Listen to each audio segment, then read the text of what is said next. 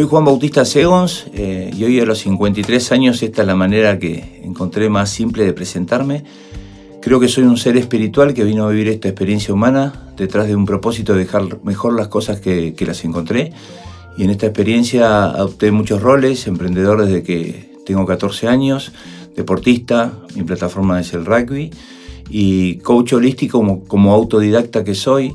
También doy conferencias, soy conferencista internacional y, básicamente un hacedor. Un hacedor para que cada acto y cada acción que haga, que es lo único que cambia la realidad, pueda dejar las cosas un poquito mejor de lo que las voy encontrando. Juan Bautista, muchas gracias por estar acá. Bienvenidos a Celafor, que sos parte ya de Celafor. Y estaba viendo una de tus tantas obras que emocionan, como es el, el, protagonismo que tenés en este mm, documental que se llama El Camino del Encuentro. Y en ese documental que recomendamos a todos que, lo vean, que está en la plataforma de Cinear, este, em, me da la sensación como que eh, vos vas haciendo cosas y después le encontrás el molde. Me explico. Mucha gente dice, bueno, primero hay que hacer hay que ir a la IGJ y hacer una eh, ONG y ahí empezar a actuar. Vos fuiste haciendo, ¿no? Tenías una idea y fuiste haciendo y después se consolidó jurídicamente aquello. Sí, tal cual. Bueno, primero gracias por la invitación, Ricardo, a la gente de Celafor, también a Catalina y a Luciano que están ahí atrás de escena, y sobre todo a Jorge que eh, nos está acompañando desde donde esté, eh, un gran hacedor y un ejemplo de vida. Sí, como bien lo, decís, eh, siempre lo que pienso es lo, qué es lo que quiero hacer, ¿no? Y a partir de ahí, eh, o qué es lo que hay que hacer. Y a partir de ahí es lo que empiezo a averiguar qué es lo que tengo que saber o qué es lo que necesito para que eso suceda. Y, de hecho, una de las eh, situaciones más complejas que hubo para explicar en Malvinas era que queríamos jugar al rugby detrás del propósito de, de sanar una herida que había quedado abierta a través de la guerra inspirándonos en Mandela. Mandela usó el rugby también para unir a su país. Este, digamos, el, rugby como un instrumento. Yo digo, las herramientas no son ni buenas ni malas, ¿no?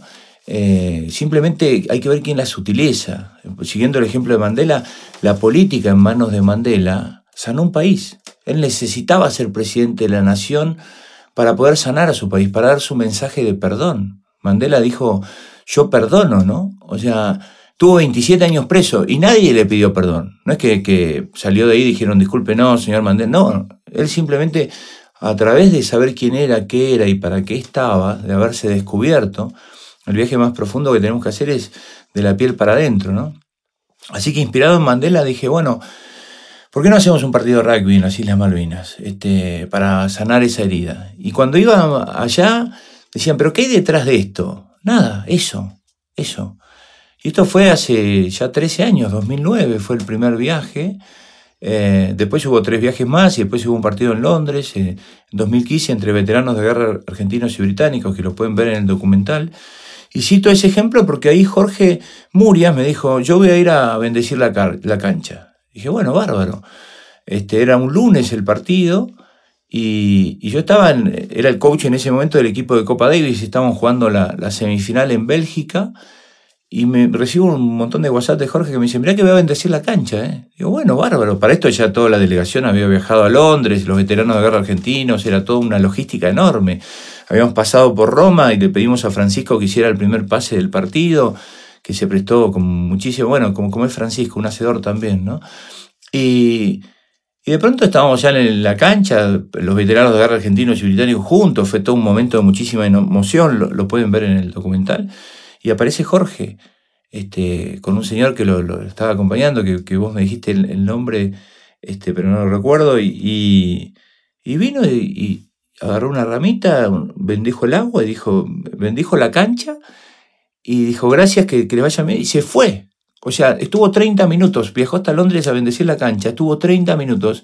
Y si nosotros no lo paramos y le decimos, para, para, Jorge, que te queremos sacar una foto, queremos él se iba sin dejar huella de, que había pasado, solamente era su aporte, ¿no? Su granito de arena, esta es mi parte. Digamos, eh, como los grandes líderes, los, líderes no generan seguidores, generan más líderes. O sea, el, verdadero líder genera nuevos líderes, no seguidores. Este, y Jorge era de esos líderes, por lo menos así lo, conocí yo y me relacioné con él desde ahí, ¿no? Vinculado a, Malvinas, la casualidad quiere que estemos grabando un 14 de junio, que recuerda la día que finalizó la guerra. Eh, ¿Hemos aprendido algo de esa guerra, Juan? Algunos sí, otros no. Yo creo que, a ver, nosotros eh, eh, con Alejandro Diego, con, un montón de, veteranos de guerra, cuando estuvimos ahí en Malvinas, el último viaje fue en el 2012. Bueno, Ale tiene un encuentro álmico con sus hermanos cuando llegamos al cementerio de Darwin él se tira en la, tumba y dice, yo no puedo explicar cómo, pero estuve con mis compañeros muertos, dice. Y lo que me dicen es que estas tierras no, no es lo que a ellos les importa, lo que les importa es que su muerte sirva para que no haya más guerras, ¿no? Y, desde ahí se desató un movimiento que se llama Veteranos de Paz, que están, digamos, Fabián Abraham, bueno, ahí me puse a mencionar y algunos no voy a poder recordar, pero un movimiento de, de veteranos de guerra que le cuentan al mundo que nadie gana una guerra. O sea, Aprendimos, sí, muchos sí aprendimos. La guerra, yo no, puedo entender el motivo, a pesar de que en nombre de Dios y de la patria se hicieron casi todas las guerras de, la historia de la humanidad, ¿no? Es un, mecanismo que, eh, que, bueno, que yo creo que aprendimos. Para mí, hay que, la pregunta que hay que hacerse es si hay un plan de pacificación mundial que no funciona o si hay una carrera armamentística que funciona perfectamente bien. Yo, por supuesto, que aprendí sin haber tenido que vivir una guerra. Eh, para mí, Ahí en Londres lo que hicimos fue una declaración mundial de paz. Eh, cuando nosotros hacemos un evento con la Fundación Rugby Sin Fronteras, terminamos generalmente en una, formación que se llama Scrum, para los que no juegan rugby, que son como dos formaciones que se enfrentan para disputar la pelota. En nuestro caso, esas formaciones se unen y empujan para un mismo lado. Y allá en Londres este, nos abrazamos veteranos de guerra argentinos y británicos y ciudadanos de ambos países, nos abrazamos en el mismo sentido y pusimos un cartel gigante que decía yo te declaro la paz en inglés y en español. Y ahí digo, los gobiernos tienen el derecho y la potestad de declarar guerras. Los seres humanos tenemos el derecho la potestad y yo creería que el deber y la obligación de declararnos la paz. Por eso yo, Juan Bautista C. Gonzalvano, a todos los que estén escuchando les declaro la paz. No creo en la violencia como, como forma de resolución de conflicto, pero bajo ninguna circunstancia. Y me costó durísimo aprenderlo, porque yo era una persona que había utilizado la violencia para poder sobrevivir de alguna manera, ¿no? Eh, y a los 21 años mataron a mi mejor amigo al lado mío. O sea, eso me costó aprender que la violencia no, no, te lleva a ningún lado, que nadie gana. Hay un veterano de guerra británico que se llama David Jackson, que es especialista en, en, en estrés postraumático de la guerra. De los soldados británicos que vinieron a Malvinas, soldados profesionales que se preparan para la guerra, al día de hoy tienen más de mil suicidios, más de mil suicidios. Los argentinos tenemos 649 muertos en la guerra y más de 1.200 suicidios. O sea, eso es la guerra. Eh, y bueno, quienes lo quieran ver, eh, el libre albedrío opera. O sea, y, quien no aprende de sus errores los vuelve a cometer. Hoy, hoy vivimos en distintos mundos, ¿no? O sea, la, la realidad es subjetiva y somos co-creadores de nuestra realidad. Somos responsables de co-crear nuestra realidad. Los, hechos son neutros. Y bueno, hay gente que vive todavía atrapada en el... Eh, divide y reinarás, lo dijo Julio César en el año 100 a.C. O sea, divide y reinarás. Y hoy es muy claro el que junta y el que desparrama. Es muy claro quienes queremos unir y quienes quieren dividir. Y eso no es ni bueno ni malo, es actuar de acuerdo a nuestro nivel de conciencia digamos, de acuerdo a nuestro nivel de conciencia, hacemos lo que creemos que está bien y en un momento de la humanidad donde, digamos, hoy producimos tres veces el alimento que necesitamos. Tenemos los recursos tecnológicos y económicos para desarrollar cualquier cambio que queramos. Lo único que nos falta es un estado de conciencia nuevo, que es lo que está sucediendo. ¿Para qué? Para empezar a restablecernos como humanidad. El 1% de la humanidad manejamos el 90% de los recursos. O sea, esto se está restableciendo. Yo, yo creo que estamos en un momento maravilloso, por lo menos para mí. 2020, 2021 y 2022 fueron los mejores años de mi vida y lo van a seguir siendo, pero por supuesto no tiene que ver con lo que está pasando afuera mío. Tiene que ver con lo que está pasando adentro mío. ¿no? Me preparé para esto. Y en el documental que, vos te referías, que se llama El Camino del Encuentro, eh, hay un isleño, me gustó mucho esa parte, hay un isleño que dice algo así como, gracias por la hospitalidad que nos trajeron. Es decir, nosotros deberíamos ser hospitalarios y ustedes trajeron. Me gusta esa idea de derribar muros e ir al encuentro. Y primerear, diría el Papa Francisco. claro, claro. Y creo que ustedes hacen eso. Llevarla, eh, digamos, poner lo que hace falta. Poner lo que hace falta, más allá del resultado, digamos. Eh, y, esto es un proceso, digamos. Eckhart Tolle, que es un científico hermoso, dice que ningún proceso puede eh, empezar con, con la extracción. Todo empieza con la inyección. Yo, yo doy unos cursos de transformar grupos en equipo, que son convivencias de 48 horas o 24 horas, y, justo ayer terminamos una. Y pongo, digamos, botellas vacías, ¿no? Que una dice yo, otra botella dice mi familia, otra botella dice mi actividad o mi trabajo, mi sociedad, el mundo. Y después pongo eh, como es, frascos de, agua con distintos colores. las emociones tienen colores, la, energía se puede eh, ver los colores que tiene cada emoción. Entonces, yo no puedo dar lo que no tengo. Y pongo una jeringuita, ¿no? Yo soy la jeringa. ¿De qué me lleno para llevar a mis ámbitos? Entonces, me lleno de amor incondicional, que es eh, la energía rosa. Una jeringa. Y cuando la tiro en mí o en mi familia, es muy poquito que llene de la botella. No puedo tirar un poquito y em, em, esperar empezar a extraer. El proceso de, dar es permanente. Y hay gente que está, eh, son tomadores, están viendo siempre qué es lo que pueden sacar y hay gente que es dadora. No es ni bueno ni malo, vuelvo a decir, no hablo nunca en esos términos. Pero cuando uno empieza a dar, el resultado, las consecuencias son extraordinarias. Yo hoy, por donde, los ámbitos donde me manejo, es tremendo. Pongo una gotita y cosecho 100. O sea, porque eso, porque prepararnos, eh, si uno ve este momento de la humanidad, y vamos a hablar, por ejemplo, de la Argentina, y si ya que hablamos de líderes, ¿no? No hay ningún país en el mundo que tenga un gap de crecimiento, una posibilidad de crecimiento tan grande como la Argentina entre lo que somos y lo que podemos llegar a ser. Este, este, este ejemplo, voy a tomar un ejemplo para citar hoy los argentinos lo que somos, ¿no? El señor Leo Messi a los 14 años recorrió todos los clubes del país pidiendo que lo apoyaran porque tenía un problema de crecimiento. Ninguno lo apoyó. ¿Por qué? Porque lo veían por lo que era, ninguno lo vio por lo que podía llegar a ser. Gracias a Dios, Barcelona le dio una oportunidad y hoy tenemos el mejor futbolista del mundo, por lo menos para mí. Y este ejemplo es trasladado a todos los argentinos. Dejemos de vernos por lo que somos y empecemos a vernos por lo que podemos llegar a ser. Nuestro país va a ser un gran faro para el mundo. Hay un mundo que no lo vemos por la televisión. Hay un mundo que no pasa ni por la política, ni por los informativos, ni por todo lo que sale en los medios. Hay un mundo que somos los hacedores, los emprendedores, los co-creadores. Estamos nucleándonos como líderes para poder darnos cuenta que tenemos todo en nuestro bendito país. Tenemos todo. Si es a nivel geográfico, digamos, la, Argentina ha puesto eh, eh, eh, de manera, digamos, ponemos a la Argentina arriba de Europa en, las mismas dimensiones métricas y, ocupamos 15 países de Europa, 15. Y acá somos 47 millones de habitantes. Entre esos países está Francia, Italia, países que tienen 70 millones de habitantes. Tenemos cordillera, mares, ríos, desierto, eh, selva, mm, glaciares, cordillera. O sea, lo único que nos falta hoy es empezar a unirnos. El desafío es unirnos. Eh, nosotros estamos en un proyecto que se llama BI, que tiene que ver con BI de ser, ser para que todos seamos. ¿Qué es eso? Volver a unirnos. Y quitarle poder, digamos, a, todos aquellos que, que lo único que buscan es separarnos. Divide y reinarás, vuelvo a decir, ¿no?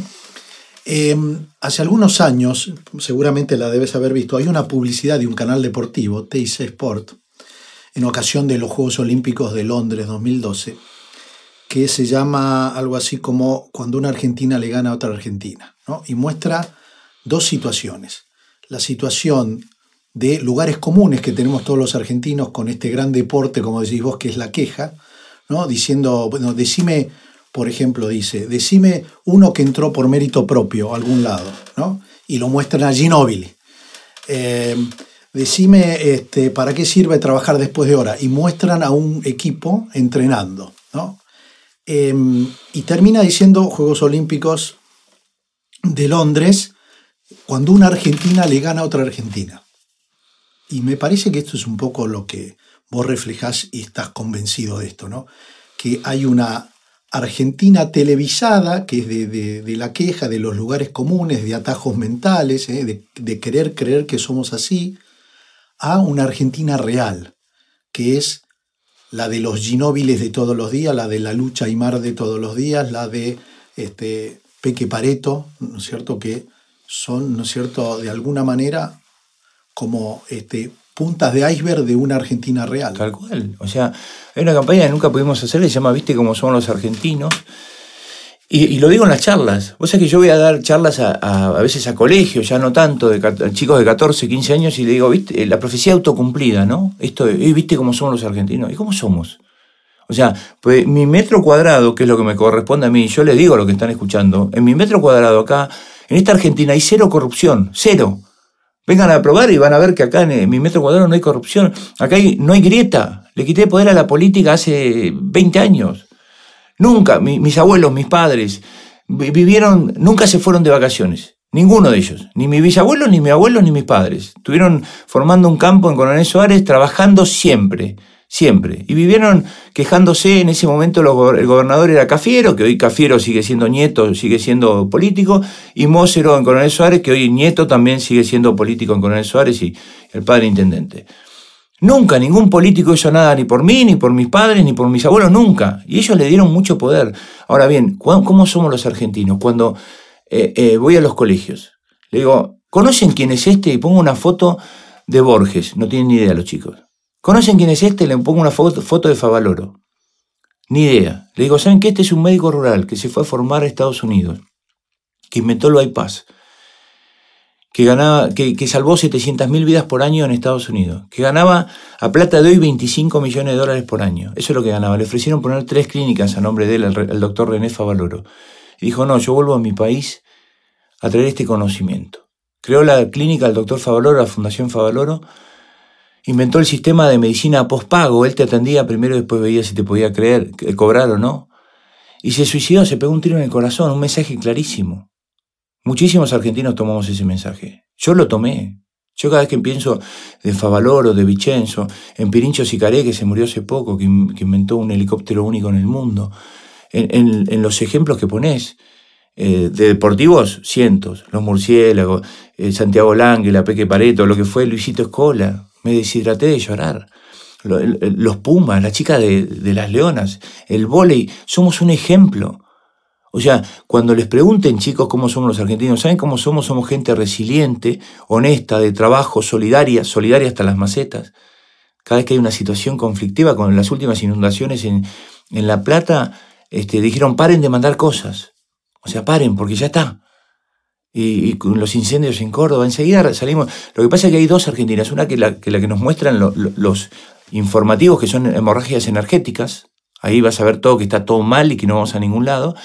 Y cuando la gente se dé cuenta, cuando la gran mayoría de, la población se dé cuenta, la más humilde se dé cuenta que en pleno siglo XXI nunca se van a tomar un avión, no van a conocer el mar, no van a conocer la nieve. En el, siglo XXI, cuando se den cuenta que van a pasar todos sus hijos y ellos sin haber podido conocer nada más que sobrevivir, y cuando nos demos cuenta los ecosistemas que se armaron de conducción, de que la distribución de los recursos, todas las soluciones que pensemos para el 1% de la humanidad van a tener éxito, porque el 1% manejamos el 90% de los recursos. O sea, ahora hay muchas soluciones, pero la aceleración del nuevo mundo que, vamos a vivir dentro de muy poco es la aceleración del fin del viejo mundo. Y la gente que está muy empoderada en el viejo mundo se resiste naturalmente. Nosotros en este proyecto que se llama Vi, tenemos como 40 abogados sumados, porque saben cuál es la principal, y vamos a darle vivienda a todos, si, eh, a todos tienen acceso sin tener que, pagarla, como en el caso de Spotify, que todos eh, podemos escuchar música, podemos pagar o no el abono. Bueno, la gente va a tener una vivienda.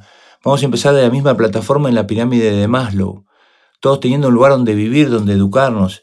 Y eso lo estamos construyendo. ¿Y por qué no lo podemos sacar todavía? Porque hay tanto riesgo de que por querer hacer las cosas que realmente hacen falta, nos empiezan a hacer demanda y nos metan presos. ¿Quiénes? Los actuales políticos, los actuales dirigentes. Entonces, la aceleración del nuevo mundo eh, mata a un viejo proceso de humanidad.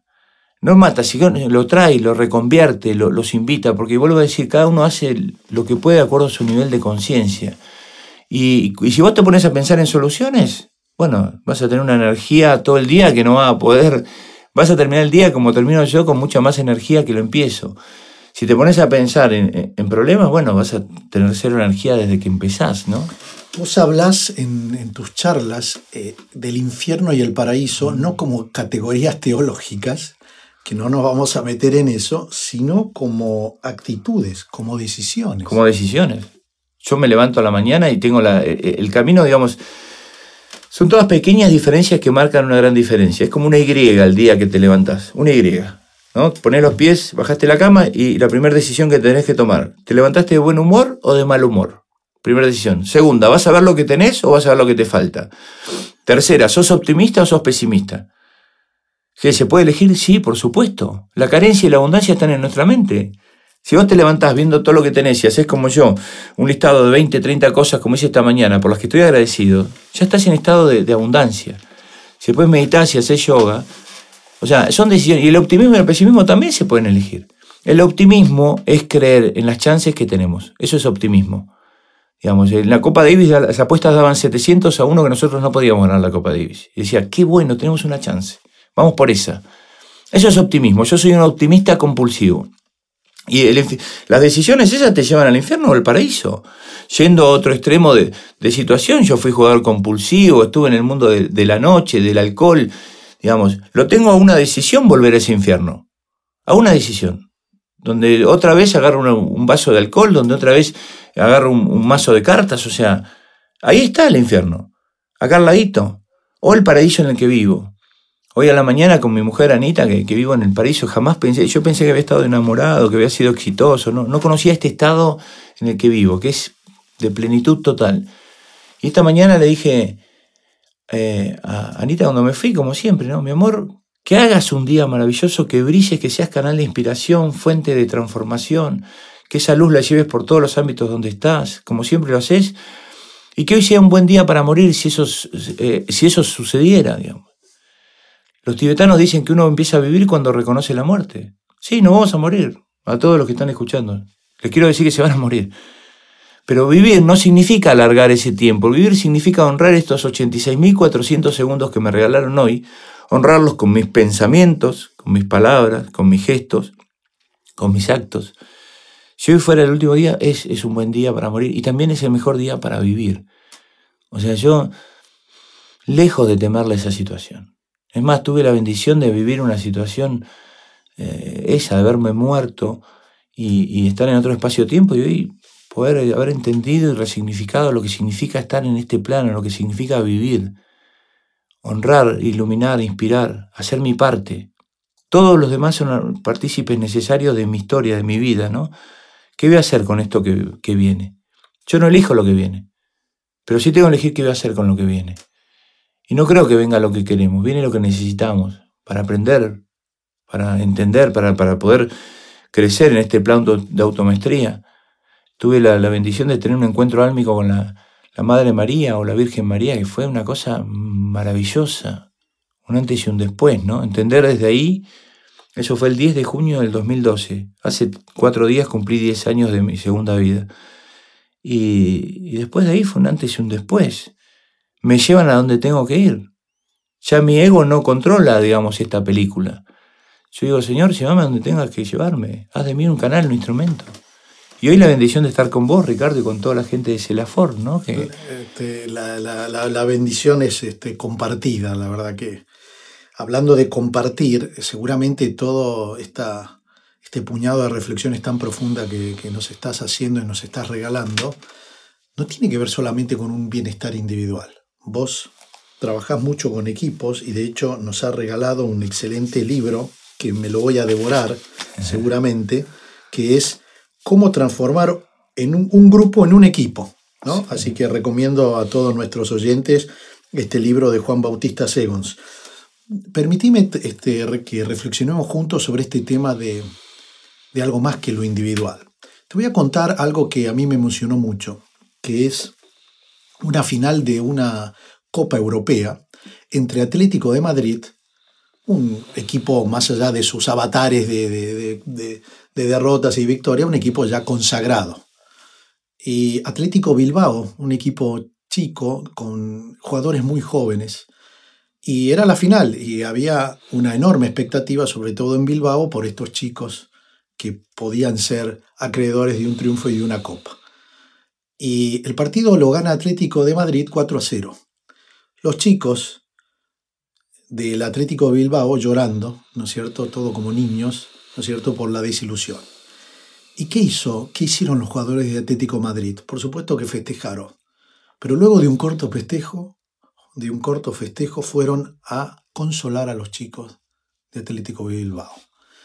Y me gusta esta idea del el equipo, más que festejar victorias, ir a consolar fracasos o, supuestas derrotas. Absolutamente. Bueno, mirá, Ricardo, lo que digo de la falta de información o la desinformación que tenemos en, el país.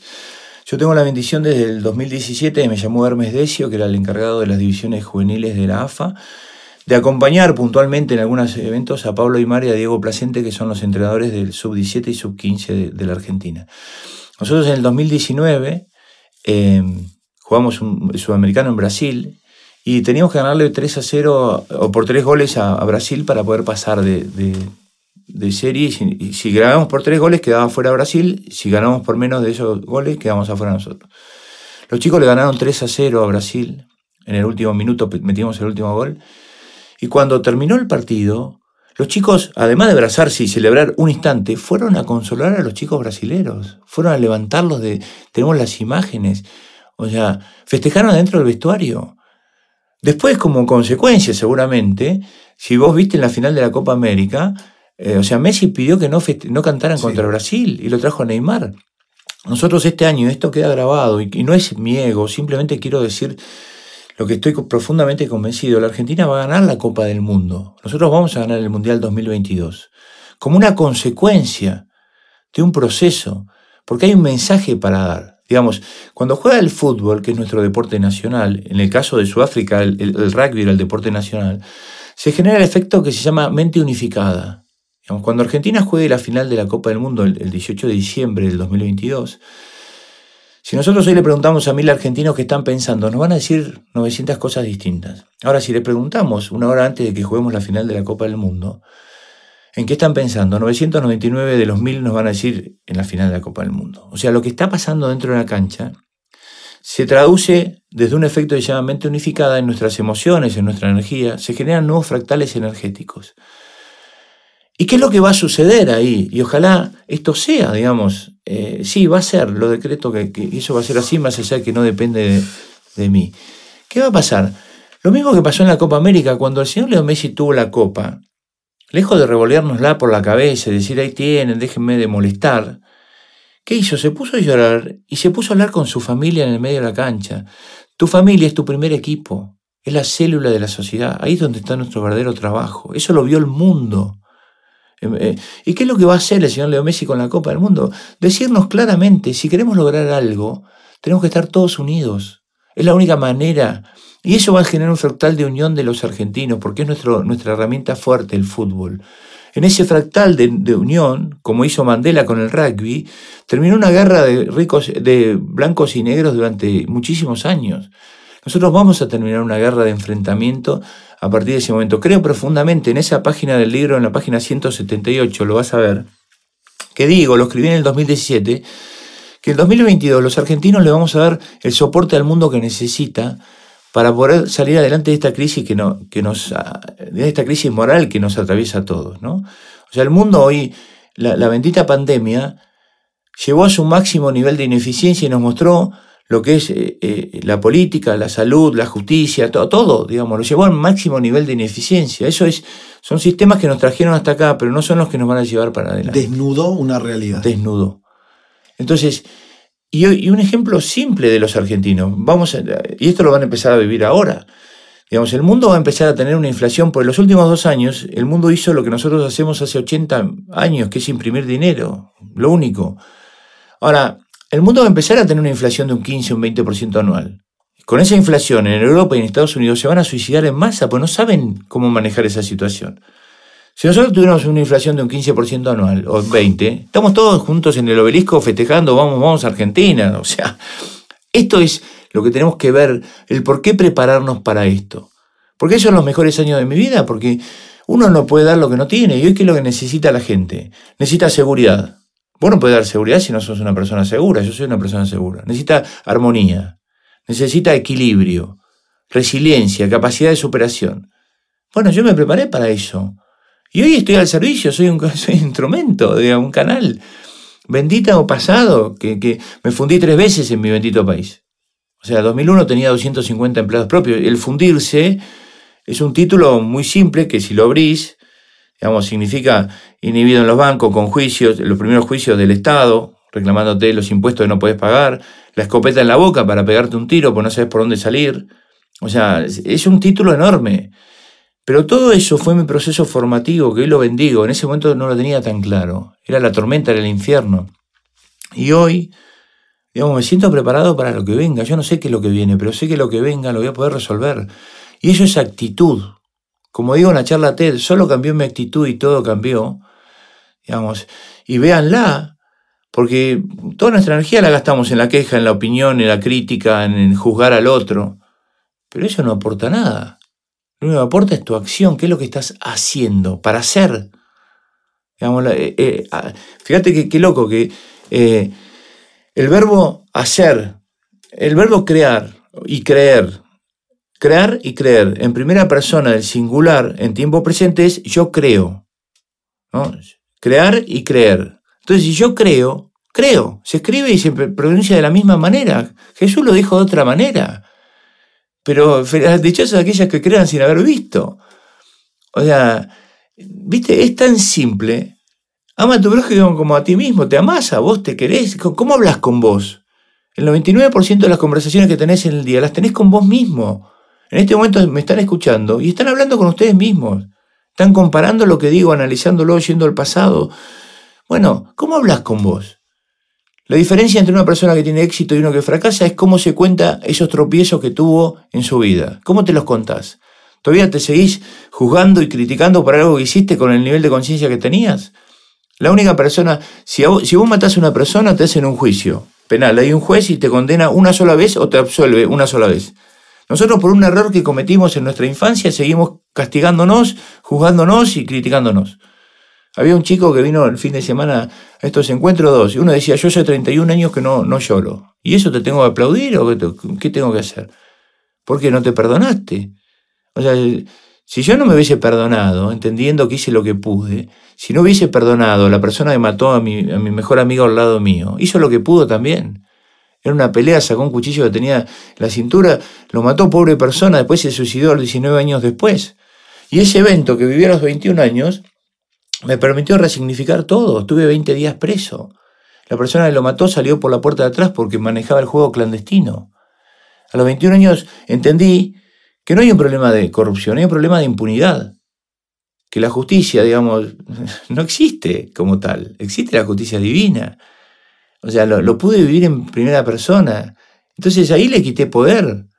Sé que hay personas recontra nobles, honestas en, la justicia, pero los seres humanos hemos hecho de la justicia un negocio, de la salud un negocio, de la educación un negocio, de la guerra un negocio. O sea, de todo hicimos un negocio.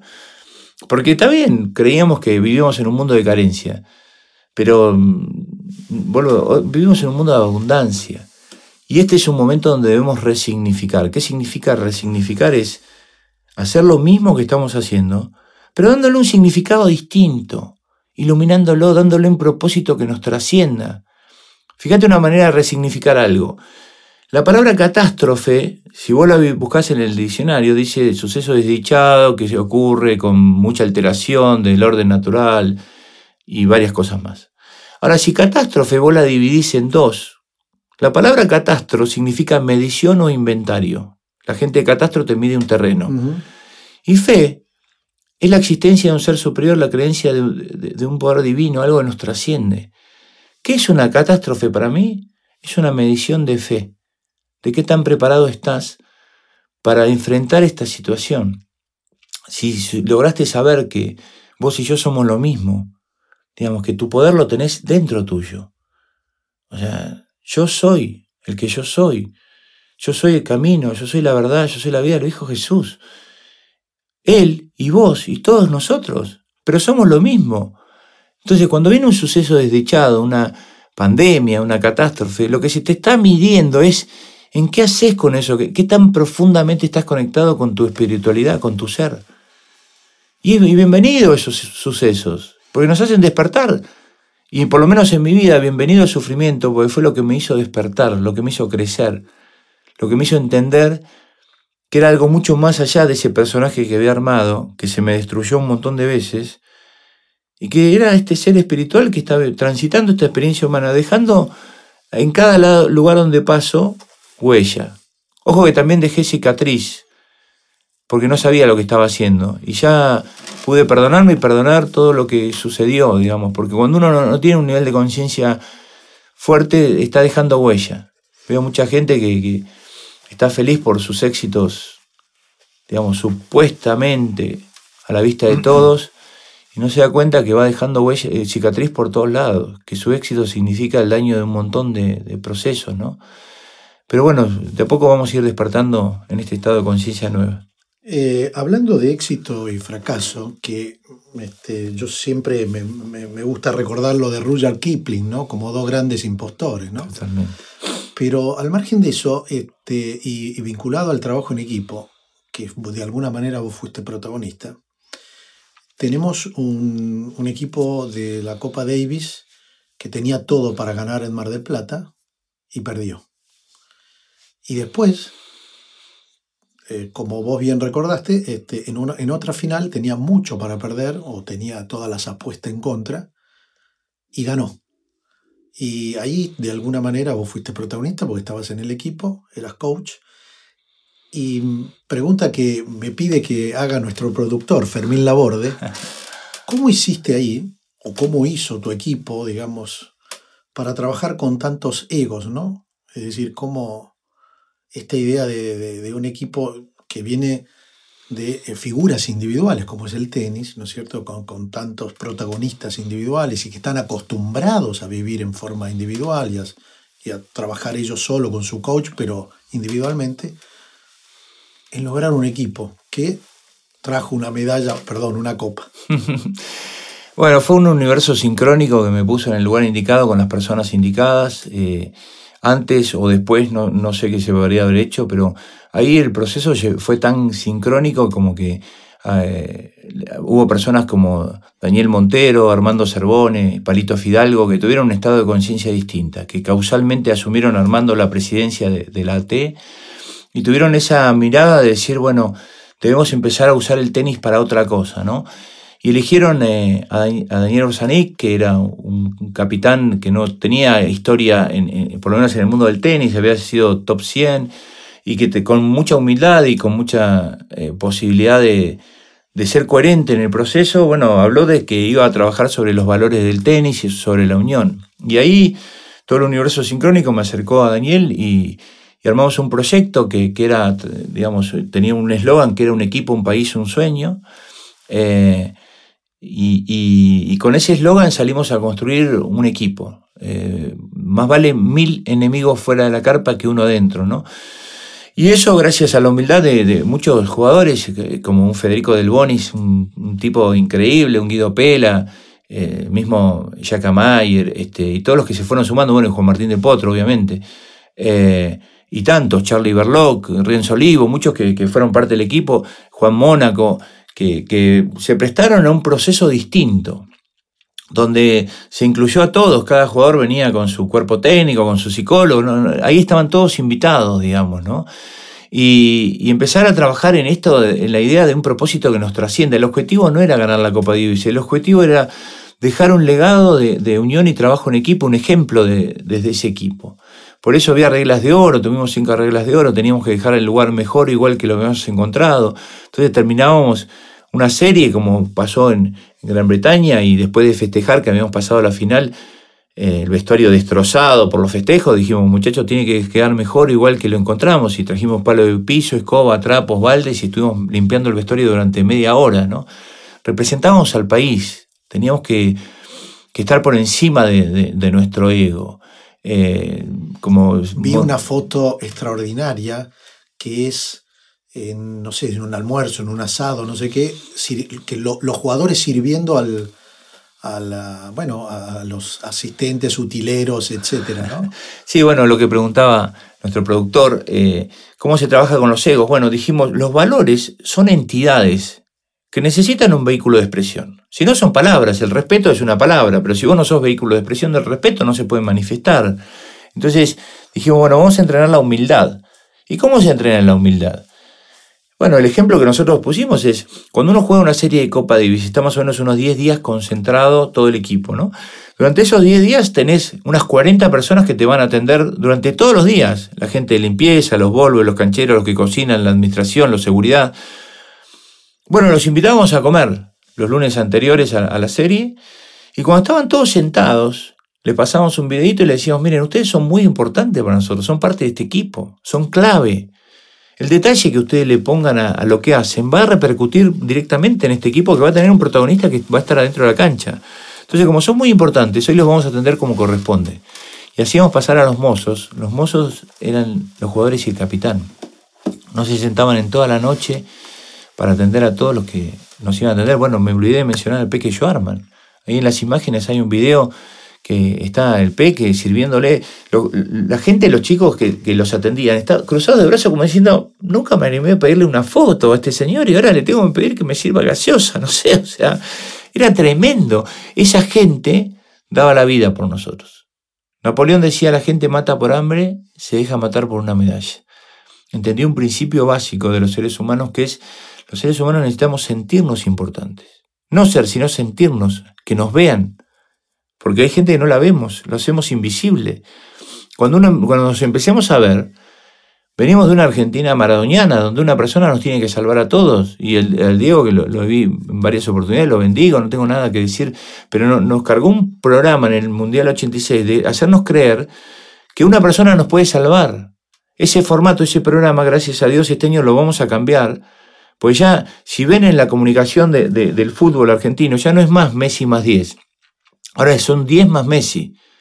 Y ojalá de acá a la, Copa del Mundo pasemos a ser 47 millones más Messi. ¿Por qué es ese sentido? O sea, tenemos el mejor, pero, eh, pero es un juego de equipo, somos 47 millones del mismo equipo. ¿Qué se supone? Que un técnico venga y diga, no, los, los, defensores no sirven para nada, hay que echar a todos los defensores. Y el otro venga y diga, no, los delanteros, no, somos lo mismo. Un gran equipo. Entonces, ahí lo que fue eh, un gran equipo, donde no había amenazas. Ese proverbio Sioux que dice, más vale mil enemigos fuera de la carpa que uno adentro, bueno, se cumplió. Adentro teníamos, porque la confianza viene de la mano de la vulnerabilidad. Digamos, cuando yo abro mi corazón y me muestro vulnerable, te estoy dando la confianza. Y vos con eso podés hacer conmigo lo que sea. Ahora es distinto si yo estoy jugando en un estado de defensa, que hay amenaza, donde mi glándula amígdala que está en el medio del cerebro le dice al cerebro que hay peligro, entonces al torrente sanguíneo va adrenalina, te tensás. El jugador en estado de defensa se tensa y es donde tira la pelota a cualquier lado. El otro estado es el estado creativo, que todo es una posibilidad. Si vos ves la final de la Copa Davis, cuando Federico Del Bonis está jugando con Karlovic, Karlovic sacaba 220 kilómetros por hora, y Fede no solamente devolvía esos saques, sino que hacía un movimiento completo de devolución.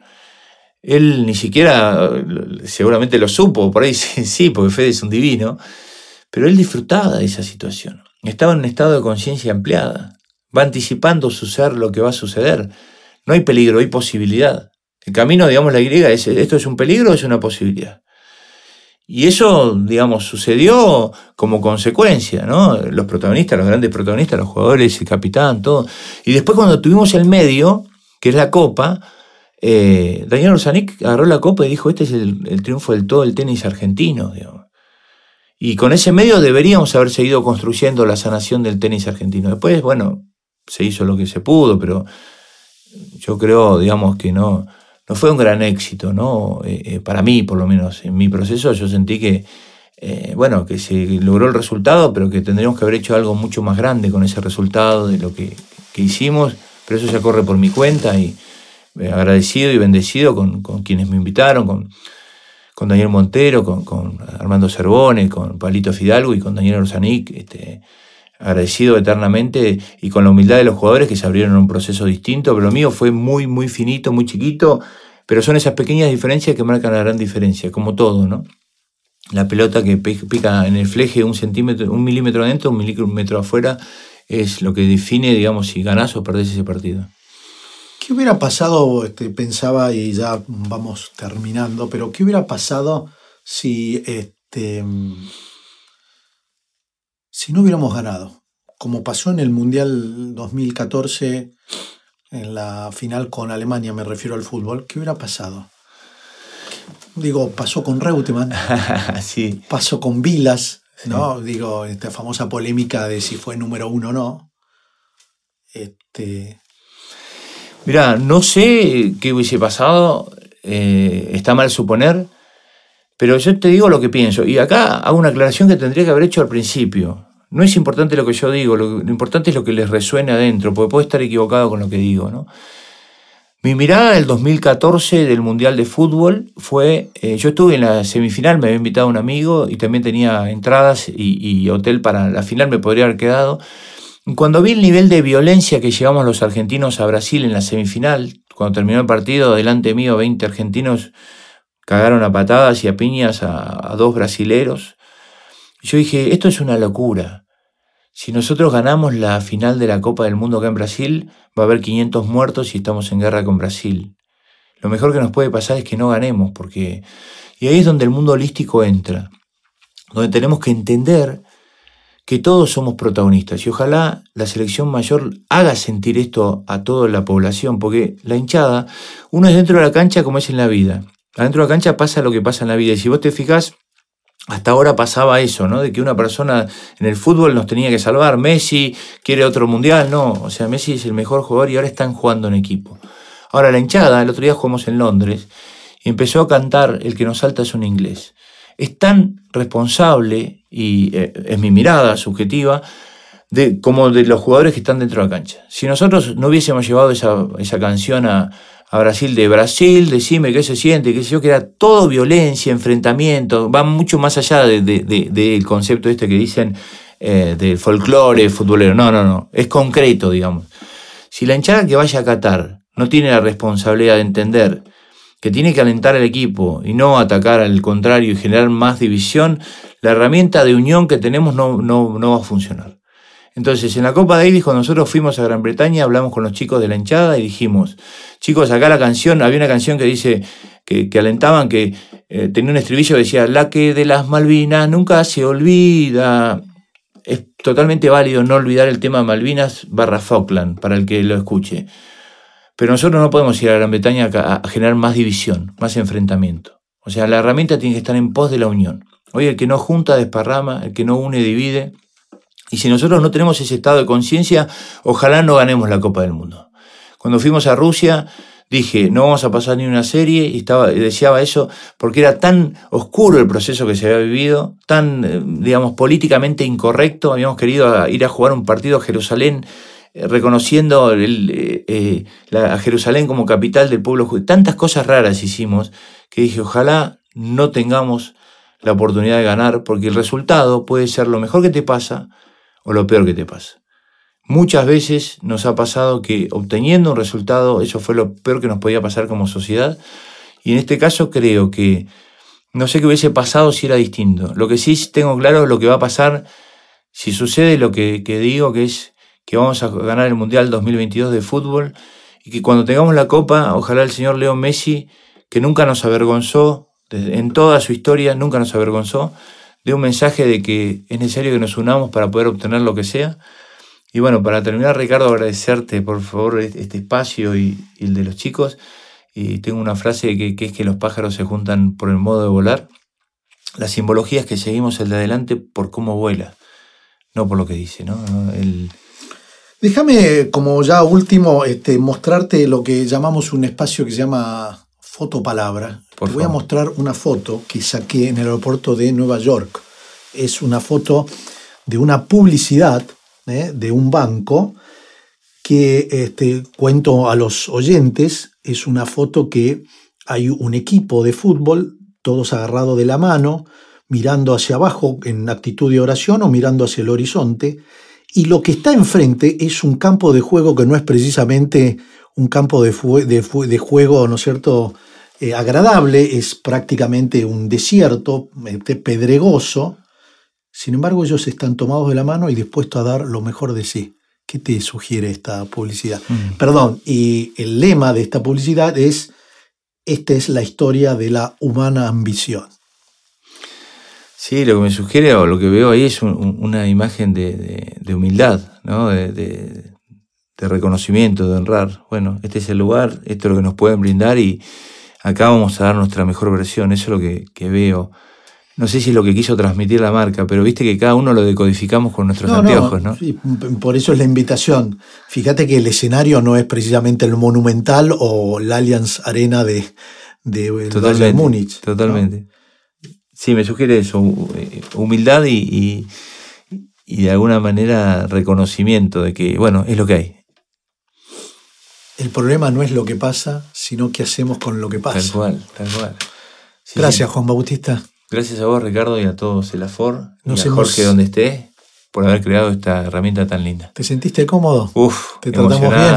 Un genio. Gracias por, por el espacio y, le- y lo tranquilo y cómodo que que me hiciste sentir, porque a veces los entre- entrevistadores quieren ser más protagonistas que facilitadores. En tu caso, gracias por tu humildad y, y haberme facilitado esta entrevista. Gracias por, por, por ayudarnos a pensar en este tema del liderazgo. A vos.